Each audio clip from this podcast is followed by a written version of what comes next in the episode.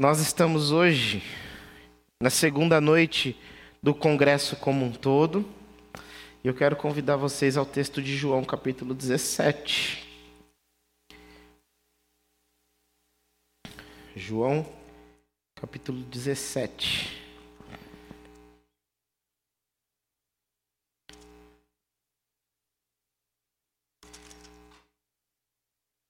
Nós leremos a partir do verso 20 até o verso 24.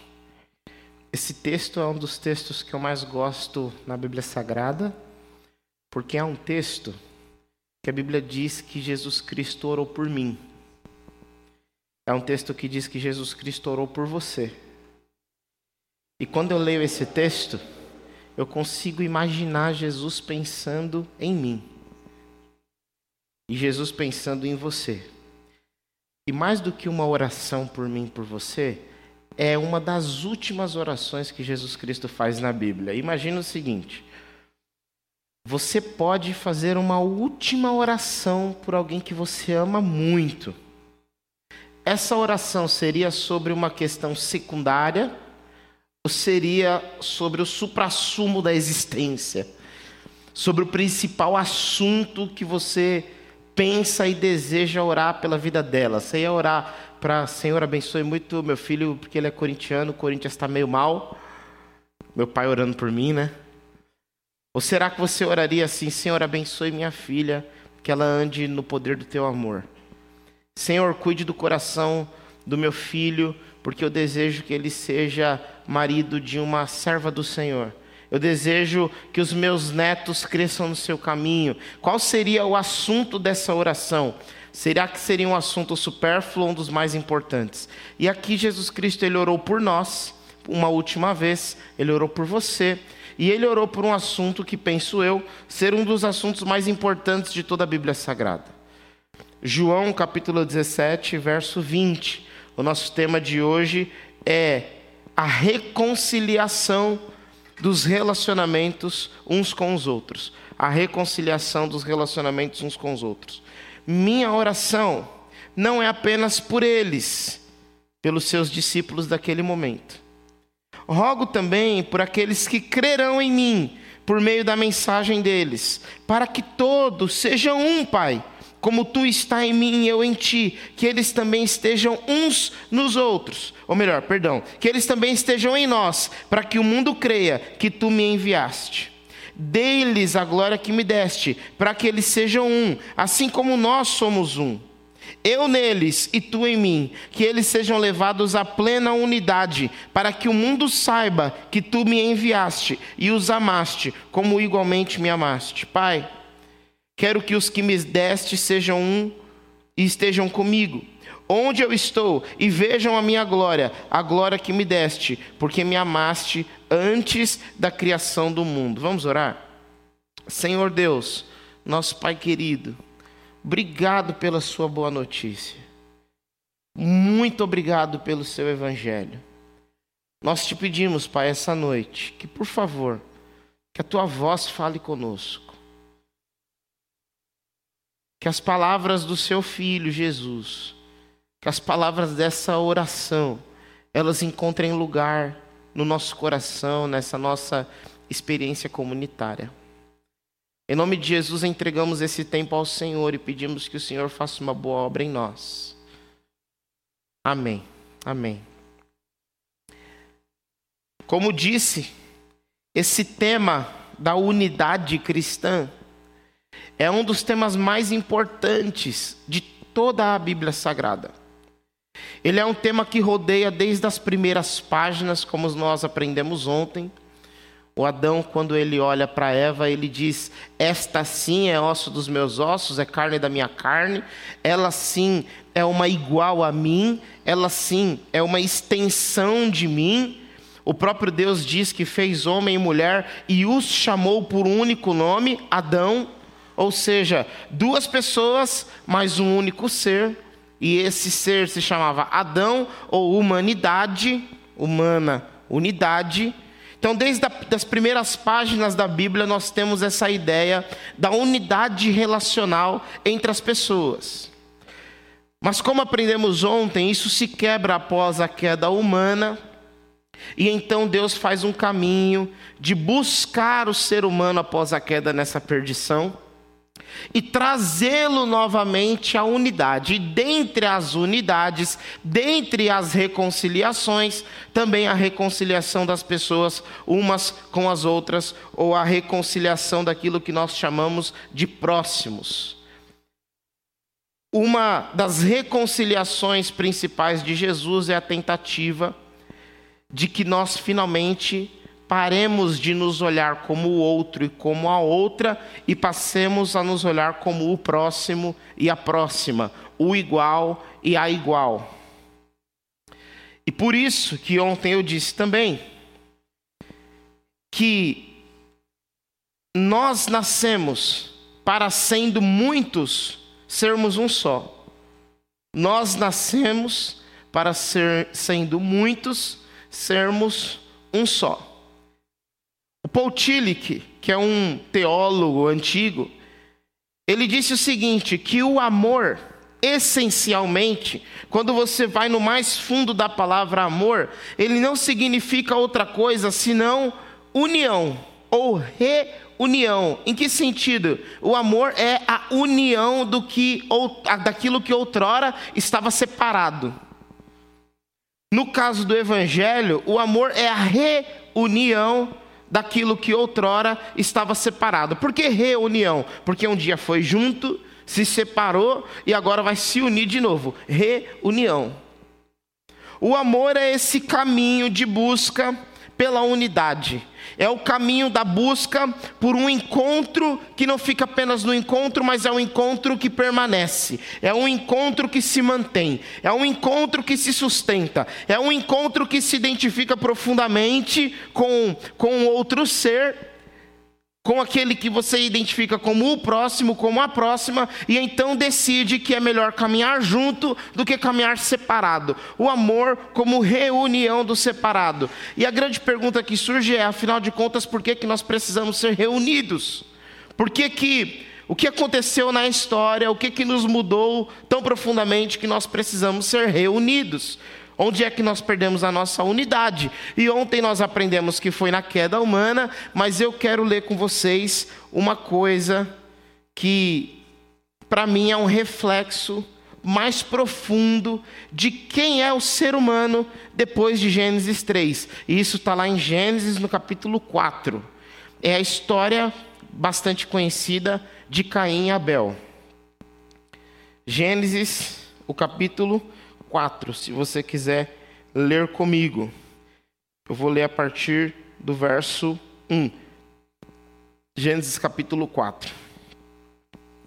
Adão teve relações com Eva, sua mulher, e ela engravidou e deu à luz a Caim. E disse ela: Com auxílio do Senhor tive um filho homem. Voltou a dar à luz, e desta vez a Abel, irmão dele. Abel tornou-se pastor de ovelhas e Caim, agricultor. Passado algum tempo, Caim trouxe do fruto da terra uma oferta ao Senhor. Abel, por sua vez, trouxe as partes gordas das primeiras crias do rebanho. O Senhor aceitou com agrado Abel e sua oferta, mas não aceitou Caim e sua oferta. Por isso, Caim se enfureceu e o seu rosto se transtornou. O Senhor disse a Caim: Por que está furioso? Por que se transtornou o seu rosto? Se você fizer o bem, não será aceito, mas se não, mas se não o fizer, saiba que o pecado ameaça a porta. Ele deseja conquistá-lo, mas você deve dominá-lo. Disse, porém, Caim a seu irmão Abel: Vamos para o campo. Quando estavam lá, Caim atacou seu irmão Abel e o matou. Então o Senhor perguntou a Caim: Onde está o seu irmão Abel? Respondeu ele: Não sei, sou eu o responsável do meu irmão? Disse o Senhor: o que foi que você fez? Escute, da terra o sangue do seu irmão está clamando. Agora amaldiçoado é você pela terra, que abriu a boca para receber da sua mão o sangue do seu irmão. Quando você cultivar a terra, esta não lhe dará mais da sua força. Você será um fugitivo errante pelo mundo. Disse Caim ao Senhor: O meu castigo é maior do que posso suportar. Hoje me expulsa dessa terra e terei de me esconder da tua face. Serei um fugitivo errante pelo mundo, e qualquer um que me encontrar me matará. Olha esse dilema das Escrituras. Estes são os primeiros seres humanos existentes a partir da queda de Adão. O primeiro ser humano que existe depois da queda de Adão é um mocinho adorável que assassina o seu irmão. A narrativa está tentando nos mostrar uma coisa. O ser humano que nasceu Adão, que foi criado Adão, ele se torna aquilo que o Caim representa. Ele se torna aquilo que o Caim é. E quem é o Caim? O Caim é um sujeito que entrega a Deus uma adoração, que entrega a Deus um sacrifício. E ele olha para o lado e vê que o seu irmão também entrega a Deus uma adoração, o seu irmão também entrega a Deus um sacrifício. E o texto não diz que Deus aceita o sacrifício de um e rejeita o sacrifício de outro. O texto diz que Deus aceita Abel e o seu sacrifício. E Deus rejeita Caim e o seu sacrifício. Na cabeça de Caim, olha só, imaginem, na cabeça de Caim existe um problema. Por que é que Deus aceita o sacrifício do meu irmão? Eu, meu irmão, e não me aceita? Por que é que o meu irmão é o queridinho de Deus? Por que é que o meu irmão alcança e eu não alcanço? Por que é que o meu irmão chega lá e eu não chego lá? E ele entende que ele tem uma inimizade, uma concorrência, uma competição com o seu irmão e aquela dor, aquela angústia, aquele, aquela raiva que ele está sentindo tem um objeto. E quem é o objeto? O seu irmão Abel, que está na dele, só oferecer o sacrifício.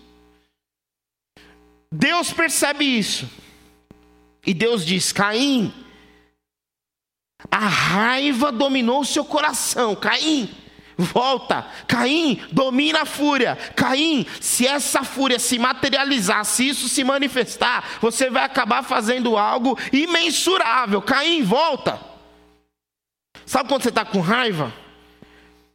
Com muita raiva, aí você diz o que não deveria ter dito? E aí você faz o que não deveria ter feito. Eu me lembro uma vez que eu era moleque assim, e eu dirigindo, e aconteceu uma situação no trânsito, e eu era muito esquentado quando eu era moleque. E aí eu saí do meu carro no meio da avenida, o cara bateu no meu carro. Eu saí do meu carro no meio da avenida, depois da EBD. depois da EBD. Eu fui até o carro do sujeito, porque ele bateu no meu carro porque ele estava brincando com a namorada lá. Eu puxei o sujeito pelo vidro do carro, quando ele estava da cintura para cima, para fora do vidro, vem um amigo meu que estava comigo na EBD e diz: Lucas, Lucas, Lucas, Lucas. Tipo, volta, volta, volta. Foi isso que Deus fez com Caim. Caim, Caim, volta, devolve o sujeito para o lugar dele. A raiva está tomando o seu coração, e se você não parar agora, você vai atropelar esse. É, é isso que Deus está fazendo com Caim. O Caim ouve a Deus, mas ele chama o seu irmão para o campo, ele deixa a raiva dominá-lo, e ele mata o seu irmão Abel. Assim como eu fiz com aquele rapaz, estou brincando. eu devolvi o rapaz para o banco dele. e ele mata o seu irmão Abel. O Caim, ele mata o Abel. E aí começa um diálogo bastante interessante entre Deus e Caim. Caim, onde é que está o seu irmão? Isso aqui, gente, é muito expressivo. Porque a Bíblia Sagrada ela não está simplesmente contando a história de Caim e Abel. A Bíblia Sagrada está contando a história da condição humana. Quem nós nos tornamos a partir da queda. E o que esse texto está dizendo é que nós nos tornamos aqueles que não aceitam o sucesso do irmão, que não aceitam o acolhimento do divino ao irmão, que não aceitam o progresso do irmão, sentimos raiva disso, nos enfurecemos, invejamos, e se nós pudéssemos, nós mataríamos o irmão. A Bíblia está falando da gente, não só do Caim. E aí Deus aparece e diz: Caim, cadê seu irmão? Por que Deus faz isso? Porque Deus entende que os nossos irmãos são também a nossa obrigação. Os nossos irmãos são também nossa obrigação de cuidado, de acolhimento, de abraço, de amparo. E não de, de agressão, de violência. E aí o Caim responde assim: Ué, por acaso eu sou agora o cuidador do meu irmão? Por acaso eu sou agora o responsável pelo meu irmão? Ao que eu imagino que se Deus tivesse respondido, ele diria: É, ué. Vocês são todos cuidadores uns dos outros.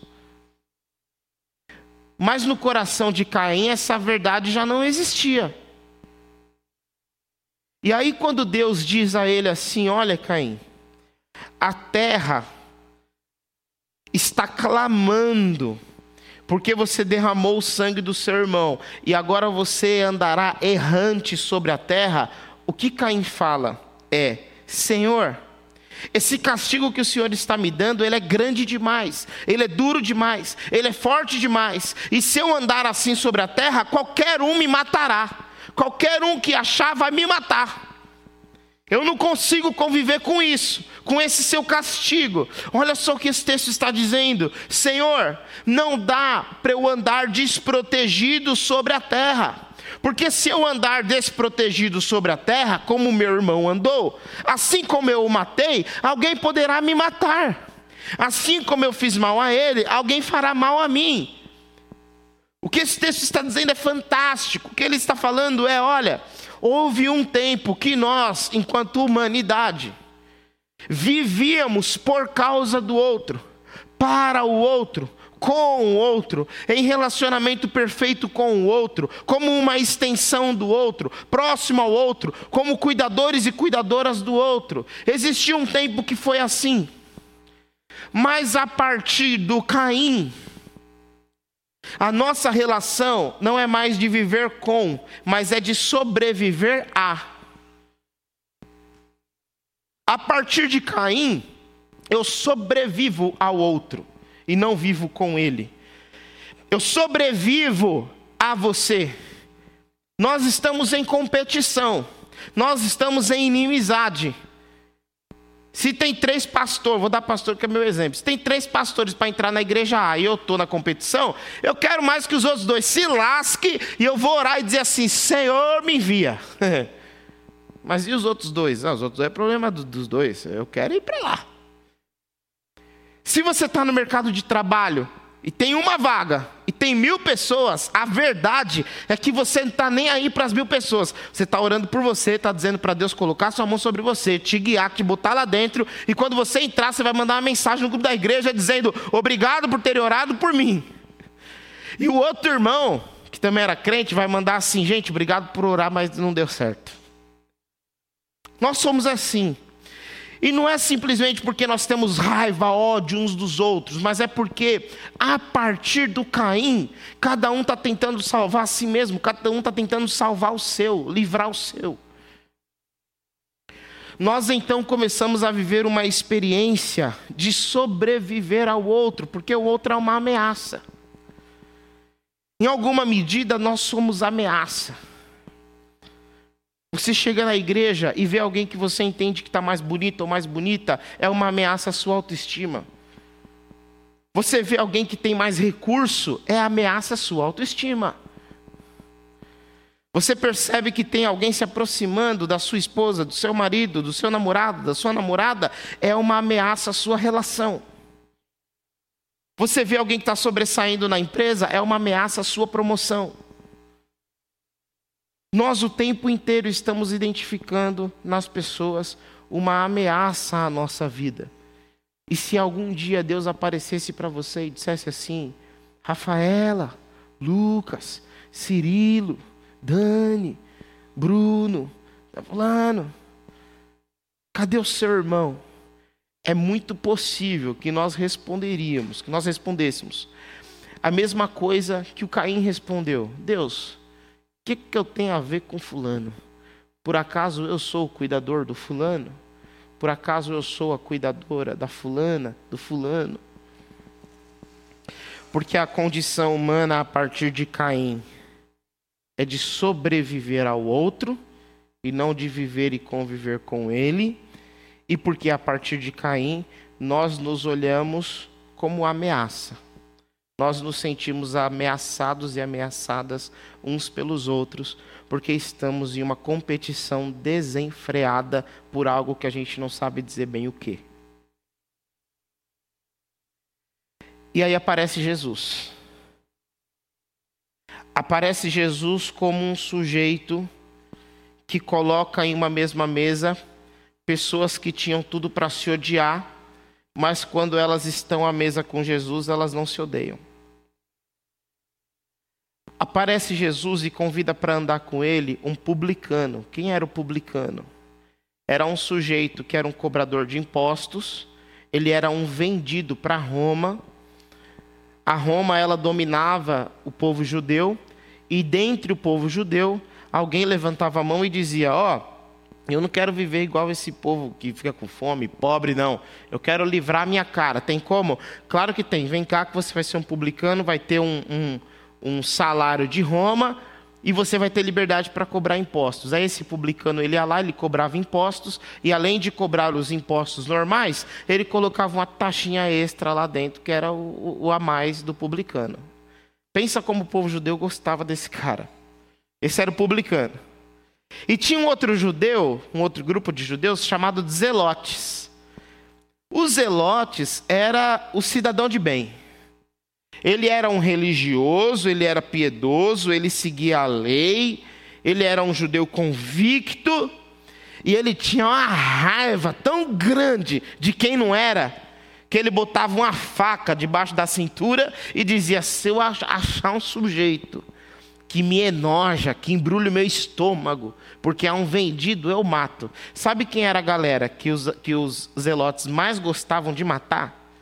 Publicano. Aí Jesus Cristo chama para ser discípulo dele Mateus, o publicano, e Simão, o zelote. E aí o Mateus o publicano senta na mesa, o Simão o zelote senta à mesa, e os dois ceiam juntos e celebram juntos o corpo e o sangue de Cristo. Jesus faz isso. Só Jesus faz isso.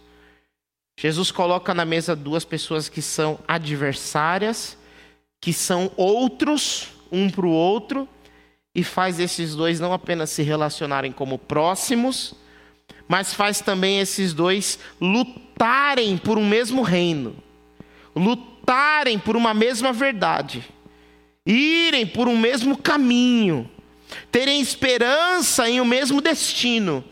Isso é algo que só Jesus pode fazer. Só Jesus. E aí, um dia, Jesus Cristo, depois de orar por esses discípulos, Jesus Cristo sabendo de todas essas coisas, ele ora por mim. Um dia, Jesus Cristo, depois de saber de todas essas coisas, ora por você. Ele pensa em você, ele ora por você. E quando ora por mim e por você, ele diz isso: Senhor, eu oro para que eles sejam um, como tu está em mim e eu em ti, que eles também estejam em nós, para que o mundo creia que tu me enviastes. Como é que o Pai está no Filho e o Filho está no Pai? Esse é um dos grandes desafios da teologia cristã, que é a Bíblia Sagrada afirma: Deus é um.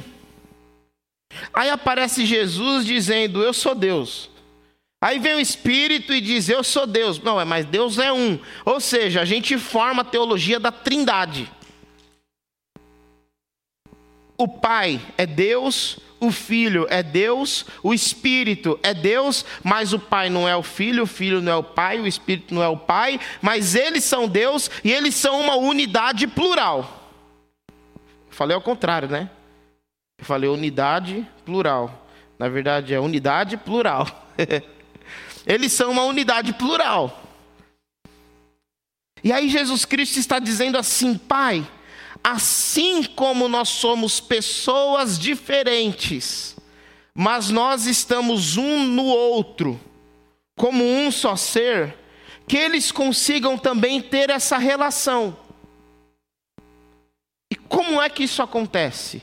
E aí eu quero ensinar para vocês duas coisas da história da teologia que podem nos ajudar a entender como nós podemos ser um, como Jesus, o Pai e o Espírito são um. Primeira coisa, o Santo Agostinho, ele vai dizer que a Trindade pode ser una porque ela tem a mesma substância. O que isso significa? Com todo respeito a Deus, o que o Agostinho está dizendo é que Pai, Filho e Espírito são feitos, entre muitas aspas, da mesma coisa. Mesma coisa, mesma substância, mantém e tem o mesmo material genético. A ideia de que nenhum dos três é diferente em composição, em essência. Ou seja, a unidade da Trindade se mantém ter a mesma substância. E aí vem Jesus Cristo e diz assim: Pai, que eles sejam um, como nós somos um. Ou seja, que eles reconheçam que têm a mesma substância e por isso eles se entendam como um. Essa é uma resposta possível que a tradição cristã nos daria. Todos nós somos pó da terra, mas fôlego de vida. Todos nós estamos nessa mesma condição humana de competição, de busca por realização e de desejo por te segurar para você não crescer, te diminuir, para eu me satisfazer em alguma medida. Todos nós estamos nessa condição. Todos nós estamos nessa condição de identificar no outro uma ameaça. Quando alguém começa a, a me ver como uma ameaça e começa a disputar comigo, mesmo que eu não esteja na disputa e eu observo isso, geralmente a minha reação é de raiva, é, vou até me afastar, porque isso aqui pode. E o que esse texto está dizendo é: olha, vocês têm a mesma substância. Vocês são da mesma coisa, vocês sabem o que há no outro, porque aquilo que há no outro há também em você. E porque você sabe o que há no outro, porque isso também existe em você, você pode ter compaixão do que há nele. Você pode se reconhecer nele, você pode se reconhecer nela. Como já disseram os antigos, eu sou humano e nada do que é humano me é estranho.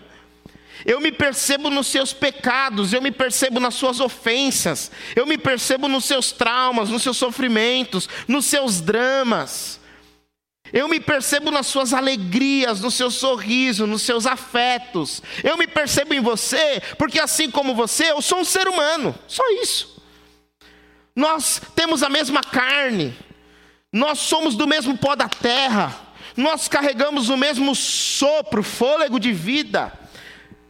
Aquilo que aconteceu com o Caim aconteceu comigo e aconteceu com você também.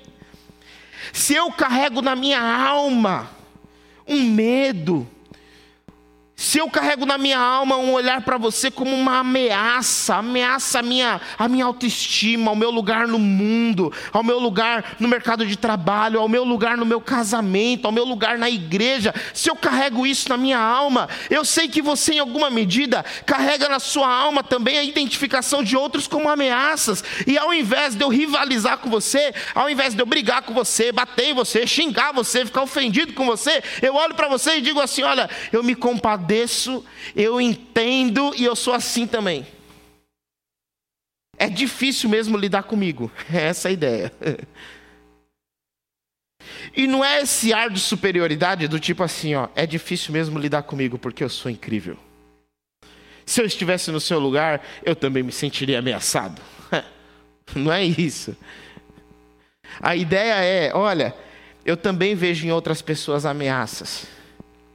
Eu também carrego no meu coração aquilo que você carrega. Nós temos a mesma substância. Mas nós não precisamos rivalizar por isso, nós podemos nos unir por isso. Nós podemos nos unir nas nossas fraquezas, nós podemos nos unir nas nossas forças. Nós podemos, a partir da nossa identificação como iguais, como comuns, como humanos, nos unir. E existe uma sabedoria muito profunda nisso, que é, no fundo, no fundo, no fundo, todos nós somos muito parecidos. Todos nós somos iguais. E eu não estou aqui negando as diferenças que temos, porque é verdade também que no fundo, no fundo, no fundo, nós somos bem diferentes. Mas em alguma medida nós somos iguais, nós somos muito parecidos. E eu imagino Jesus orando e dizendo: Pai, que eles consigam ser um, como nós somos um. Que eles consigam compreender que têm a mesma substância, que são feitos da mesma coisa, que carregam na, na alma as mesmas motivações, os mesmos medos, as mesmas ameaças, as alegrias e felicidades pelas mesmas razões, que eles consigam ver nisso razão de unidade e não de separação e não de segregação. Isso foi o que Agostinho disse. Aquilo que mantém a trindade unida é a substância. Mas depois de Agostinho, surgiram os irmãos da Capadócia, que eles trazem o segundo ensino.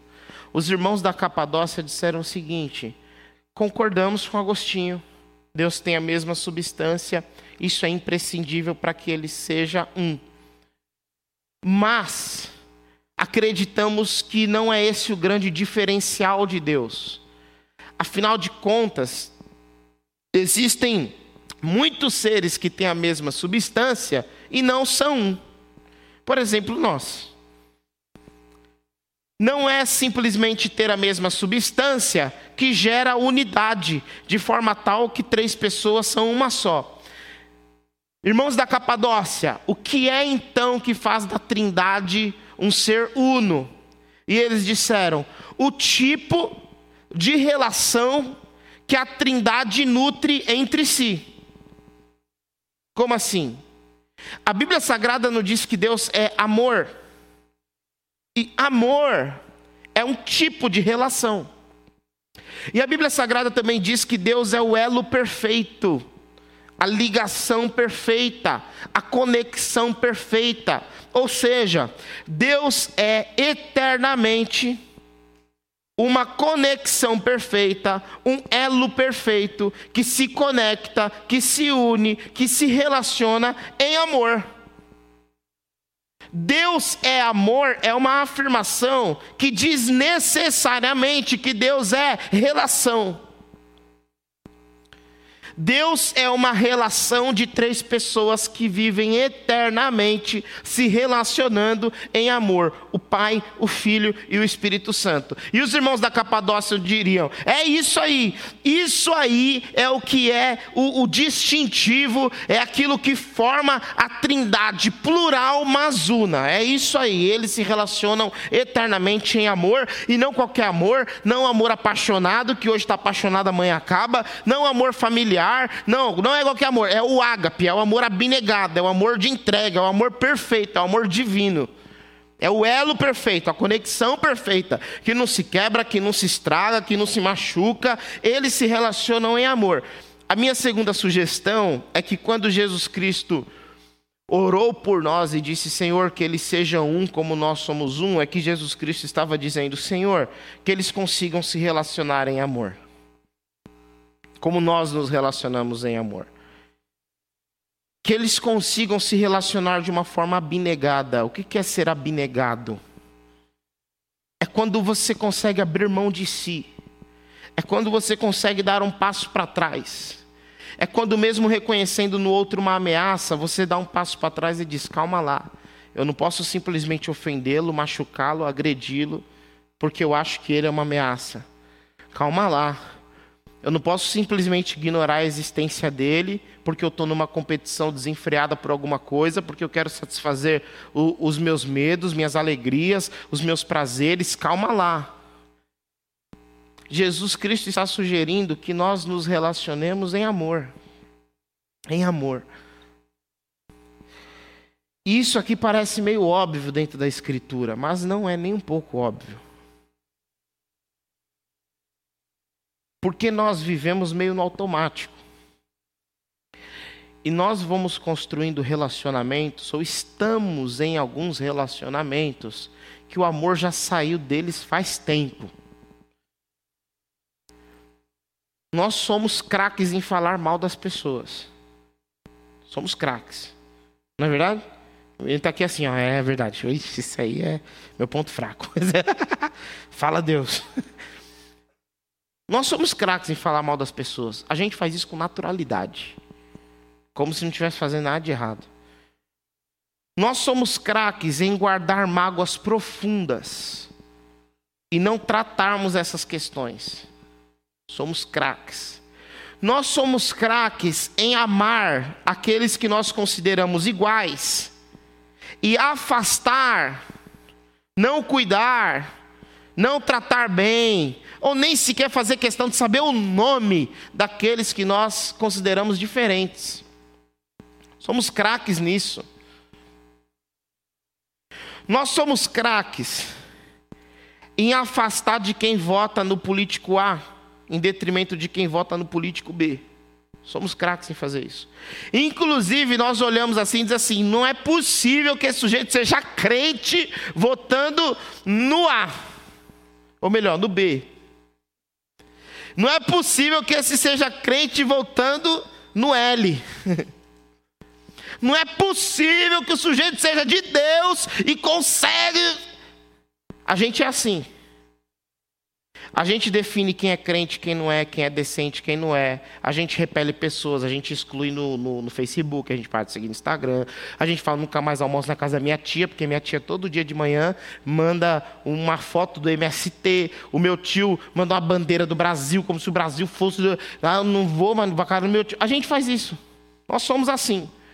E o que Jesus está dizendo é: Senhor, Senhor que eles consigam abrir mão dessas rivalidades, dessas brigas, dessas diferenças. Que eles consigam abrir mão dessas questões e ter uma relação abnegada. Com quem? Com quem pensa igual? Com quem é do mesmo país? Com quem tem o mesmo tom de pele? Com quem é da mesma classe social? Com quem é do mesmo gênero? Com quem? Com quem? Uns com os outros, com todo mundo. Com todo mundo. Nós precisamos, em nome de Jesus, confiar na mensagem do Evangelho, de que as pessoas são os nossos irmãos e as nossas irmãs, independente de quem elas são. Essa é a grande mensagem de Jesus, essa é a grande revelação do Evangelho. Nós estamos falando assim, ó, a igreja parou de evangelizar, precisamos evangelizar. A gente faz meia dúzia de folheto bem bonito e vai entregar folheto. Aí vem Jesus e diz assim: Senhor, que eles sejam um, para que assim, com a unidade deles, que o mundo creia que tu me enviastes. Olha o que Jesus está falando. Você quer fazer missão? Você quer evangelizar o mundo? Seja irmão de quem você odeia. Você quer evangelizar o mundo? Enquanto publicano, encontre um zelote para amar. Você quer evangelizar o mundo? Enquanto zelote, encontre um publicano para amar. Porque o mundo vai olhar e vai dizer assim: Meu Deus, como assim? O irmão do MST está com o irmão com, com a pistola, né? Como assim? Como assim? Como assim? Esse médico ele é amigo da faxineira? Como assim? Como assim? O que está acontecendo? Que movimento esquisito é esse aí que as pessoas se encontram, são diferentes e se amam? Como assim? Isso aqui é tão profundo, tão profundo, que a Bíblia nunca falou que nós somos o povo da Bíblia, nunca. Mas ela falou que nós somos o povo do amor. Ela falou que nós somos o povo do Cristo. Isso ela falou. mas nós continuamos afirmando as nossas diferenças como razão para odiar. Aí Jesus Cristo fecha os olhos dele, se ajoelha e diz: Senhor, que eles sejam um como nós somos um, para que o mundo creia que o Senhor me enviaste. E para concluir a conversa, eu quero dizer o seguinte: que a Trindade ela se relaciona muito parecido com algo que nós chamamos de pericorese, que é uma dança de ciranda. É como se três crianças tivessem estivessem de mãos dadas, pulando e cantando e brincando e fazendo uma grande ciranda bonita e eterna e se amando, e essa ciranda nunca para, e essa ciranda não se quebra, porque ela é unida pelo elo perfeito, que é o amor, e coubesse apenas mais um ser nessa ciranda. Não são mais dois, não são mais três, não são mais sete bilhões só mais um ser nessa ciranda que cabe. Quem é esse ser? A humanidade. E se nós queremos participar da eterna ciranda da Trindade, se nós queremos participar da eterna pericorese da Trindade, nós precisaremos nos unir e ser um, porque só tem espaço para um. Lucas, mas tem 277 denominações. A gente vai ter que dar um jeito. Lucas, mas tem uns católicos que nem irmão eu acho que são. A gente vai ter que dar um jeito. Tem espaço para um só. É um só. Lucas, mas tem uma religião aí que fala que só vão subir 400 pessoas. Vai ter que caber todo mundo.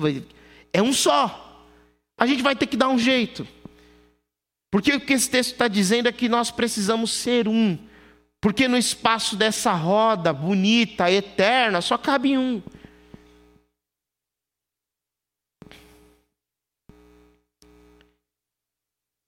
Verso 22, palavras de Jesus. Dei-lhes a glória que me deste, para que eles sejam um, como nós somos um. Eu neles, tu em mim, que eles sejam levados à plena unidade para que o mundo saiba que tu me enviaste e os amaste como igualmente me amaste. Só é possível ser um se o amor de Deus que está em você, alcançando você, alcançar o outro.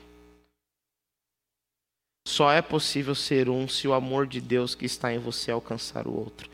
Eu fui muito tocado por um alguns textos que eu li recentemente do Martin Luther King. Para quem não sabe, inclusive, a Companhia de Teatro Giovanni Si acabou de lançar o musical do Martin Luther King. Eu não estou sendo pago por isso, mas vá lá assistir, vale a pena. O musical do Martin Luther King. Um homem negro, pastor batista, na luta pelos direitos humanos, decidiu lutar pela libertação dos negros nos Estados Unidos, contra o racismo nos Estados Unidos. Sabe qual era o grande diferencial do Martin Luther King? Ele decidiu fazer isso sem nenhum ato de violência. Ele decidiu lutar contra o racismo sem nenhum ato de violência. Essa história sempre me intrigou, mas como eu ia assistir o musical, e minha esposa que está aqui, já já apresento para vocês, estuda lá na escola, eu comecei a ler algumas coisas dele, ver documentários, ler uns negócios, tal, não sei o quê. E eu cheguei num livro dele que tem 14 pregações dele sobre o amor. E uma das pregações em especial mexeu muito comigo, que foi uma pregação que o Martin Luther King disse assim que quando Jesus Cristo estava na cruz, ele olhou para aquelas pessoas e disse: Senhor, Deus meu, Deus meu, perdoe-as, pois elas não sabem o que fazem. Perdoe-as, pois elas não sabem o que fazem. E aí o Luther King ensinou o seguinte: uma das razões que as pessoas nos violentam é porque elas não têm consciência de que elas fazem isso por um vazio que elas carregam que não tem nada a ver com a gente. Por coisas que elas carregam e não tem nada a ver com a gente. Elas são ignorantes sobre a própria condição. E ainda quando não são ignorantes sobre a própria condição, violentam, têm raiva, machucam, por ter não, porque não têm consciência do eterno. Por isso, toda violência acontece em um estado de ignorância. Por isso, precisamos perdoar os violentos por serem ignorantes. E a partir do perdão, amá-los. Porque não existe um outro jeito de desarmar um inimigo do que tornando ele um amigo. Palavras do Dr. Martin Luther King. Extraordinário. Extraordinário. Jesus Cristo na cruz está dizendo: Senhor, perdoe a violência que é raiz da ignorância, e está tornando amigos aqueles que o mataram, que o assassinaram, que o estão olhando para ele com olhar de ódio, que estão dando risada dele, cuspindo na sua face. E o Martin Luther King diz assim: é isso aí que a gente tem que fazer, porque nós não somos aqueles ou melhor, nós não somos do time daquele que desce da cruz, pega madeira e vai batendo em todo mundo e que diz: vem raio do céu, cai um raio na cabeça de cada um, mata todo mundo. Nós não somos do time desse, nós somos do time daquele que morre crucificado, pedindo perdão dos céus e fazendo um sacrifício por amor àqueles que nos violentam. É desse time aí que nós somos. Não existe movimento de amor mais profundo do que perdoar o seu inimigo e fazer dele um amigo. E que em nome de Jesus, em nome de Jesus, nós consigamos alcançar essa plena unidade, compreendendo que nós somos iguais e compreendendo que nós nos devemos nos amar apesar das nossas diferenças, porque existe lugar para um só ser dentro da pericorese e todos nós precisamos ser um para entrar nesse lugar. Em nome de Jesus. Amém. Amém.